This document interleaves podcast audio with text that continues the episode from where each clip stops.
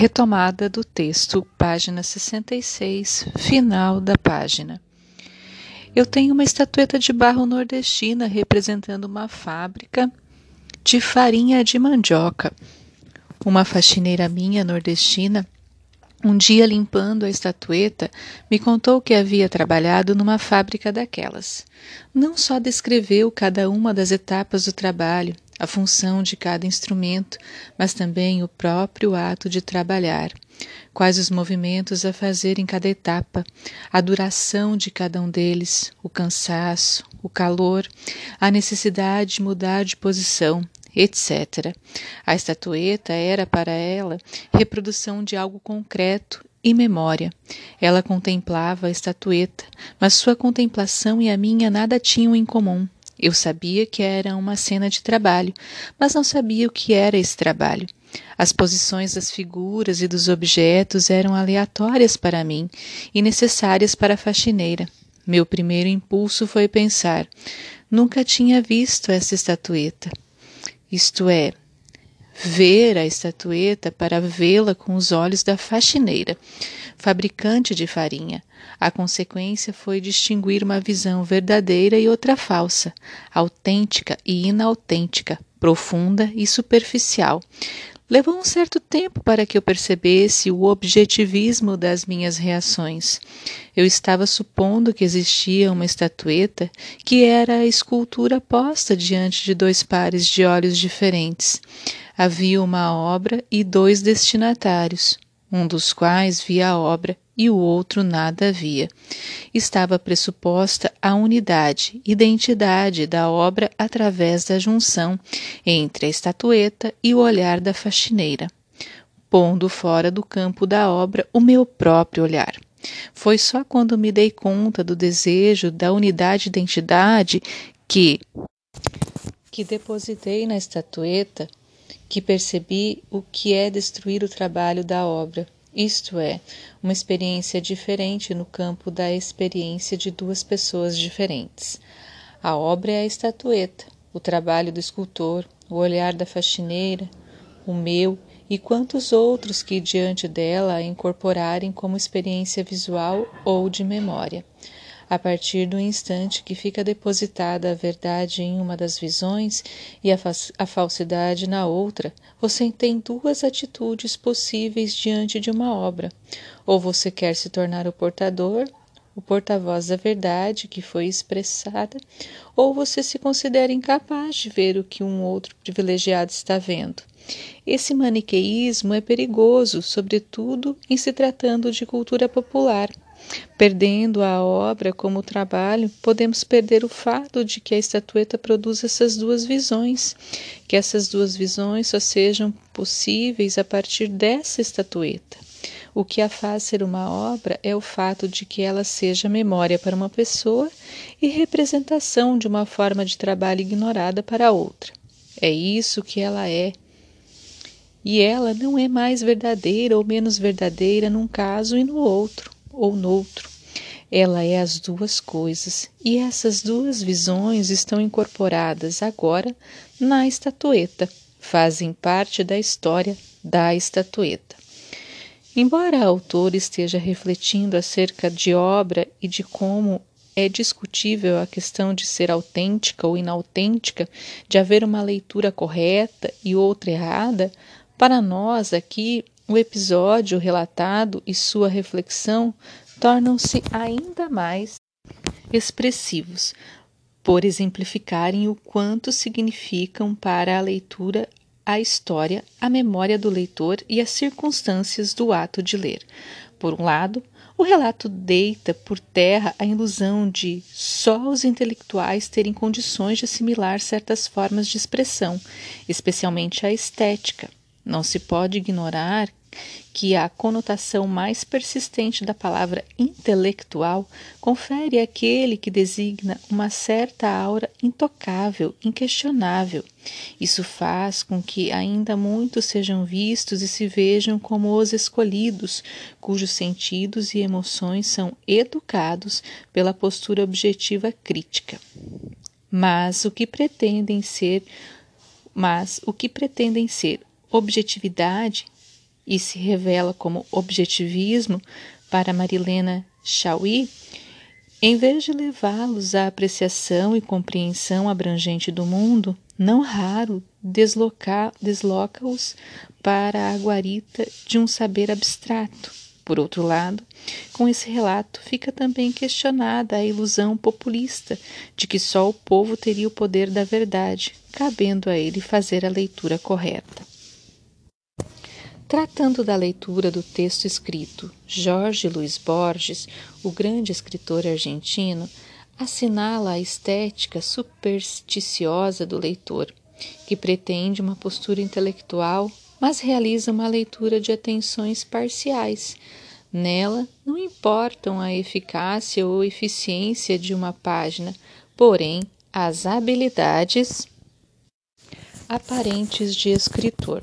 Recursos de linguagem, sonoridade, sintaxe, pontuação, enfim, tecnicices, segundo Borges, que obscurecem as emoções e convicções do leitor, em função de um suposto modo correto ou adequado de escrever e ler um romance, um poema. Na verdade, frequentemente confunde-se a leitura racional com a investigação pura e simples do arcabouço formal de um texto. Com o exame de sua estrutura interna enquanto sistema de relações entre as partes que o compõem, sem efetivamente estudá-lo como um todo, como expressão de uma visão de mundo. Realiza-se assim o que o estruturalismo ortodoxo apregoou e ainda proclama: o estudo do texto em si. Esse tipo de leitura elimina a dinâmica da relação leitor texto com texto, limitando consideravelmente uma compreensão maior do objeto lido. O chamado distanciamento crítico, característico da leitura racional, sem dúvida induz a disposição sensorial e o, de, e o envolvimento emocional a cederem espaço à prontidão para o questionamento. No entanto, estudando a relação do leitor com o texto, se observa a tendência de acentuar o que é verificável ocasionalmente nesse texto, a partir do vivido no decorrer da leitura sensorial e ou emocional. Estas percebem-no como objeto, acontecimento, emoção, enquanto a leitura racional permite conhecê-lo familiarmente sem apenas senti-lo Pode-se então estabelecer uma visão mais objetiva do processo de elaboração de materiais, formas, linguagens, temáticas, simbologia. Na leitura emocional, o leitor se deixa envolver pelos sentimentos que o texto lhe desperta. Sua atitude é opiniática, tende ao irracional. Contam aí os critérios do gosto. Gosta ou não do que lê por motivos muito pessoais ou por características textuais que nem sempre consegue definir. Muito menos se coloca a questão de como o objeto lido se constrói. Já na leitura racional, o leitor visa mais o texto, tem em mira a indagação, quer mais compreendê-lo, dialogar com ele. Isso nos leva a considerar a leitura racional como sendo especialmente exigente, pois a disponibilidade emocional, o processo de identificação, agora se transformam em desprendimento do leitor, em vontade de apreender um processo de criação. Como diz Barthes, advém da necessidade de colocar-se dentro da produção, não dentro do produto, e, nesse sentido, Bartes vê a leitura como a parente nobre da criação, sendo seu objetivo o de reencontrar como algo foi criado. Mas de que modo se realiza essa leitura? Parece inegável ela supor um esforço especial. Não podemos simplesmente nos apropriar do texto ou aceitá-lo passivamente. Temos antes que conquistá-lo, conhecendo e respeitando suas características próprias. Isso implica cercá-lo de uma atenção tal que nos leve a perceber peculiaridades, aquilo que o diferencia dos demais, torna-o algo único. Não importa se apresenta maior ou menor grau de qualidade. Aliás, quando se fala em qualidade em critérios de valor, estamos necessariamente diante do confronto entre um e outros textos, entre leituras. Cotejando-os, evidencia-se aquilo que individualiza cada um, e quanto maiores as possibilidades de confrontar, melhores as condições para aprender isso. Quem leu um único romance, por exemplo, pode ter opinião definida, se não definitiva, sobre literatura de ficção. Seu repertório desse tipo de leitura, talvez por ser bem limitado, permite maior clareza de critérios. Para quem leu inúmeros, as coisas se tornam mais complexas, os parâmetros diversificam-se. Não vai aí nenhum juízo de valor para um ou outro tipo de leitura, leitor ou texto. Quero, com esse exemplo, apenas observar que, ao se ampliarem as fronteiras do conhecimento, as exigências, necessidades e interesses também aumentam, que, uma vez encetada a trajetória do leitor a nível racional, as possibilidades de leitura de qualquer texto, antes de serem cada vez menores, pelo contrário, multiplicam-se principalmente porque nosso diálogo com o objeto lido se nutre de inúmeras experiências de leitura anteriores, enquanto lança desafios e promessas para outras tantas. Cabe aqui uma observação, talvez indispensável, caso não viesse dar força ao que tentei sublinhar no decorrer desta reflexão. Embora enfatizasse a leitura das mais diferentes linguagens, a da escrita acabou se impondo. Os exemplos literários evidenciam isso. Primeiro, porque é através dela que o próprio ato de ler tem sido pensado. Segundo, porque na literatura se encontram elementos aos quais podemos voltar inúmeras vezes, testando nossa memória, incitando nosso imaginário, deixando sentidos, emoções e pensamentos serem permeados pela variedade de significados que pode possuir uma única palavra. Além disso, quer queira ou não, todos estamos historicamente ligados à noção de leitura como referindo-se à letra, talvez o sinal mais des desafiador e exigente em qualquer nível, especialmente o racional. E creio, quanto mais lermos de modo abrangente, mais estaremos também favorecendo nossa capacidade de leitura do texto escrito. Sem dúvida, o intercâmbio de experiências de leitura desmistifica a escrita.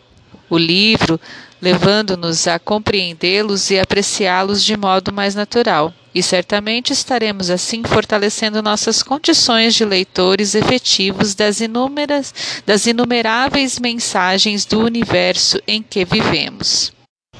Uma infinidade de aspectos num texto pode desencadear e orientar a leitura racional.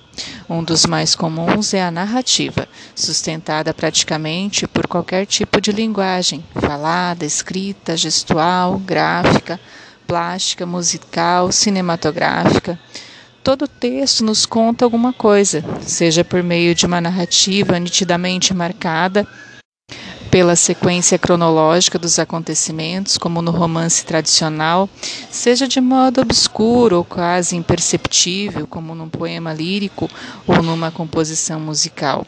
E a busca do processo narrativo, do modo como a história é contada, pode ser excelente deixa para a leitura racional partindo do pressuposto de que nada é gratuito num texto, tudo tem sentido.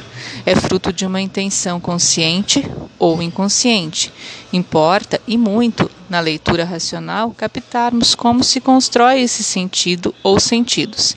Para tanto, um dos aspectos mais significativos está no reconhecimento dos indícios textuais essas pequenas unidades de sentido são verdadeiras pistas para o leitor compreender o objeto lido em seu todo, mesmo que muitas vezes passem quase despercebidas ou que o autor as disponha de modo mais ou menos explícito, estabelecendo-se assim uma espécie de jogo. Aliás, algo ainda mais estimulante para a leitura. Nos romances ditos psicológicos, Com frequência, a criação de indícios está presente na própria descrição das personagens.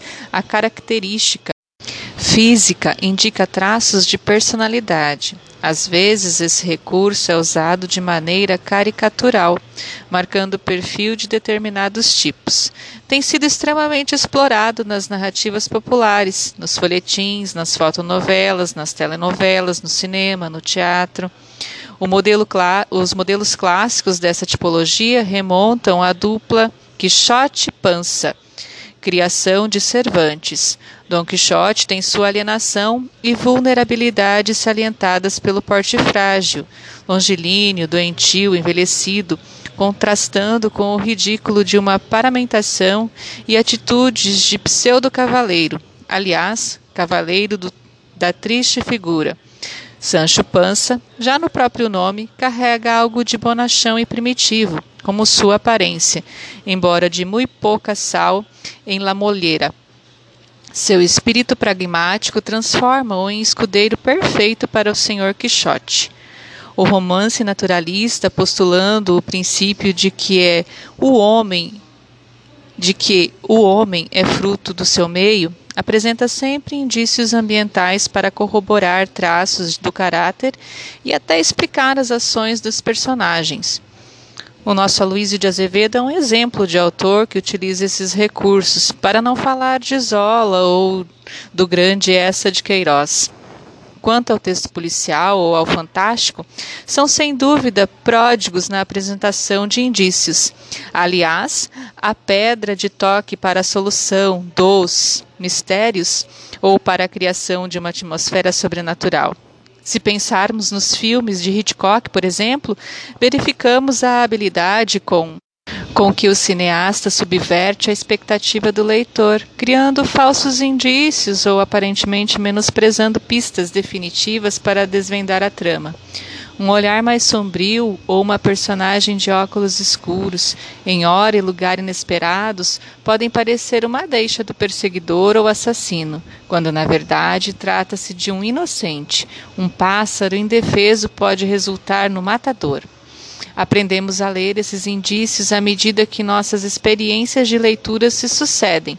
Começamos assim a perceber como são constituídos e dispostos no texto. Qual a intenção do autor ao criá-los? No entanto, mesmo sabendo como e por que são armados os indícios, não quer dizer que o texto se torne transparente para nós.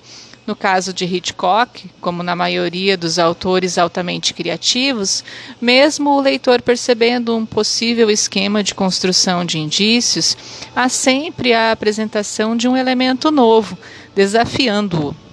Assim, constitui-se o que se chama de opacidade de ambiguidade do texto, aquela qualidade sua de negaciar e se entregar ao mesmo tempo, de nos levar a querer compreendê-lo mais e mais e de nos possibilitar inúmeras leituras, parecendo até inesgotável. A interação dos níveis de leitura. Vale retomar o que disse ao iniciar a questão dos níveis de leitura. Eles são interrelacionados, se não simultâneos, mesmo sendo um ou outro privilegiado.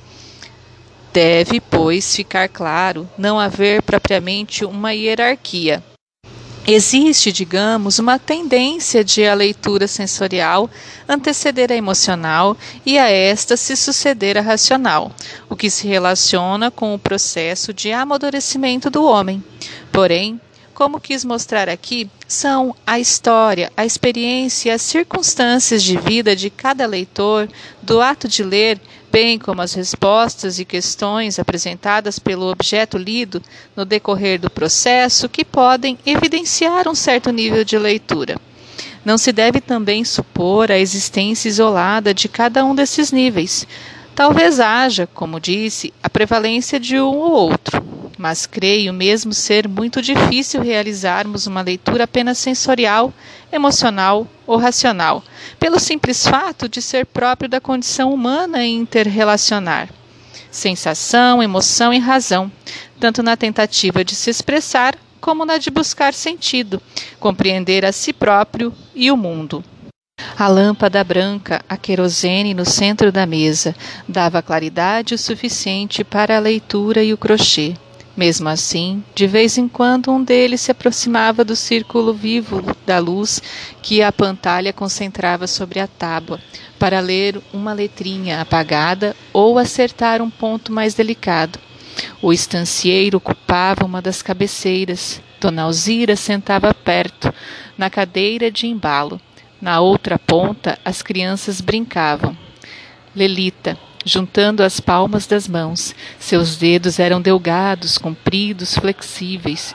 Punha-se defronte à lâmpada e projetava nas paredes silhuetas de cabecinhas de cordeiros, de coelho, de gato, se lambendo, a predileção do irmãozinho era todas pela cabecinha de coelho, mas ela sabia fazer também outras figurinhas, de quero-quero, impertigado como um militar, de João Grande dormindo à beira da lagoa.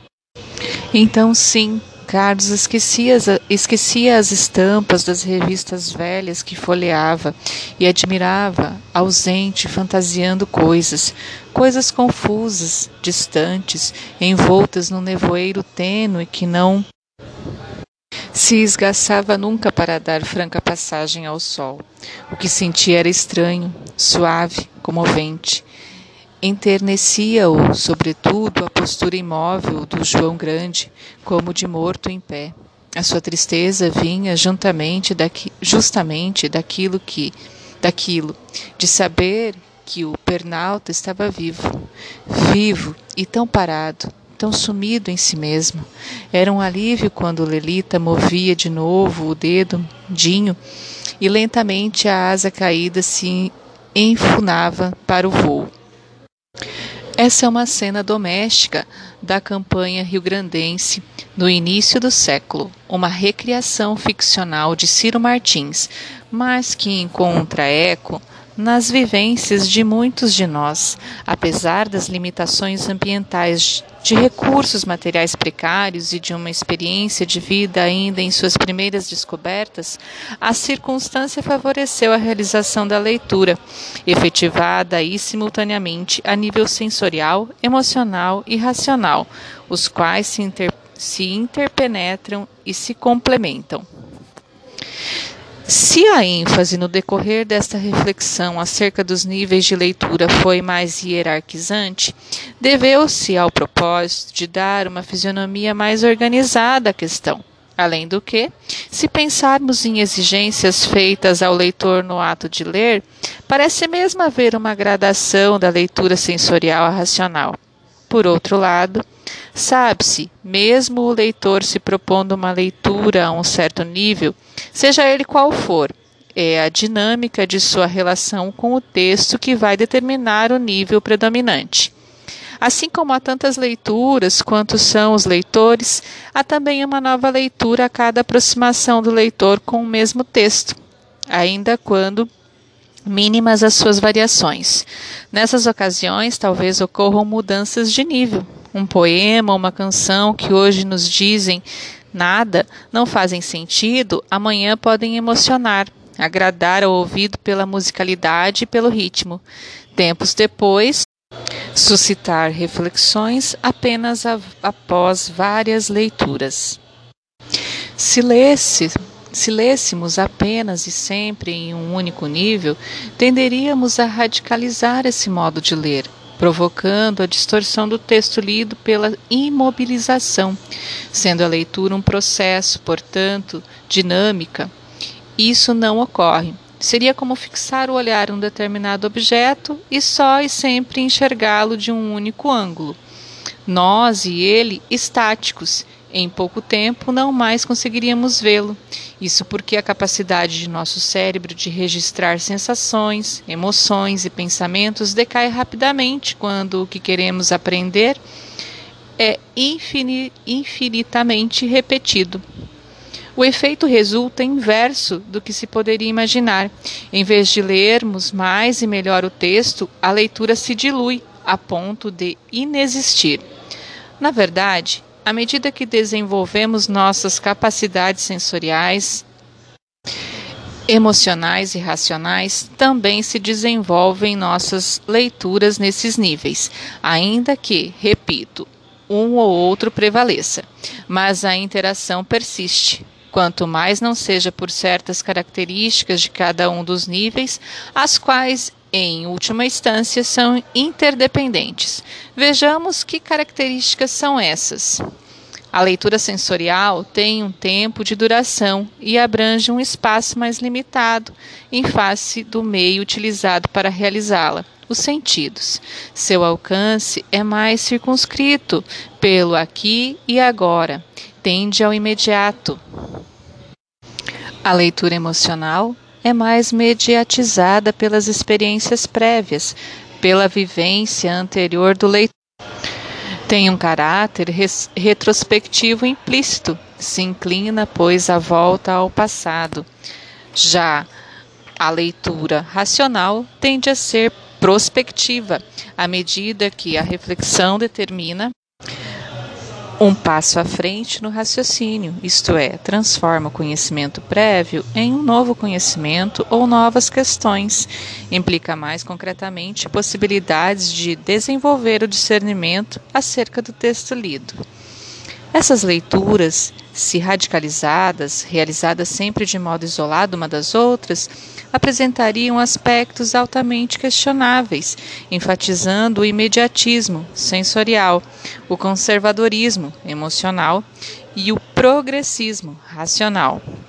Ismos esses que, pela própria natureza, depreciariam a leitura. Felizmente, é pouco provável se efetivarem radicalmente, em função da dinâmica própria do procedimento existencial do homem mesmo querendo forçar sua natureza com posturas extremistas, o homem lê como em geral vive, num processo permanente de interação entre sensações, emoções e pensamentos.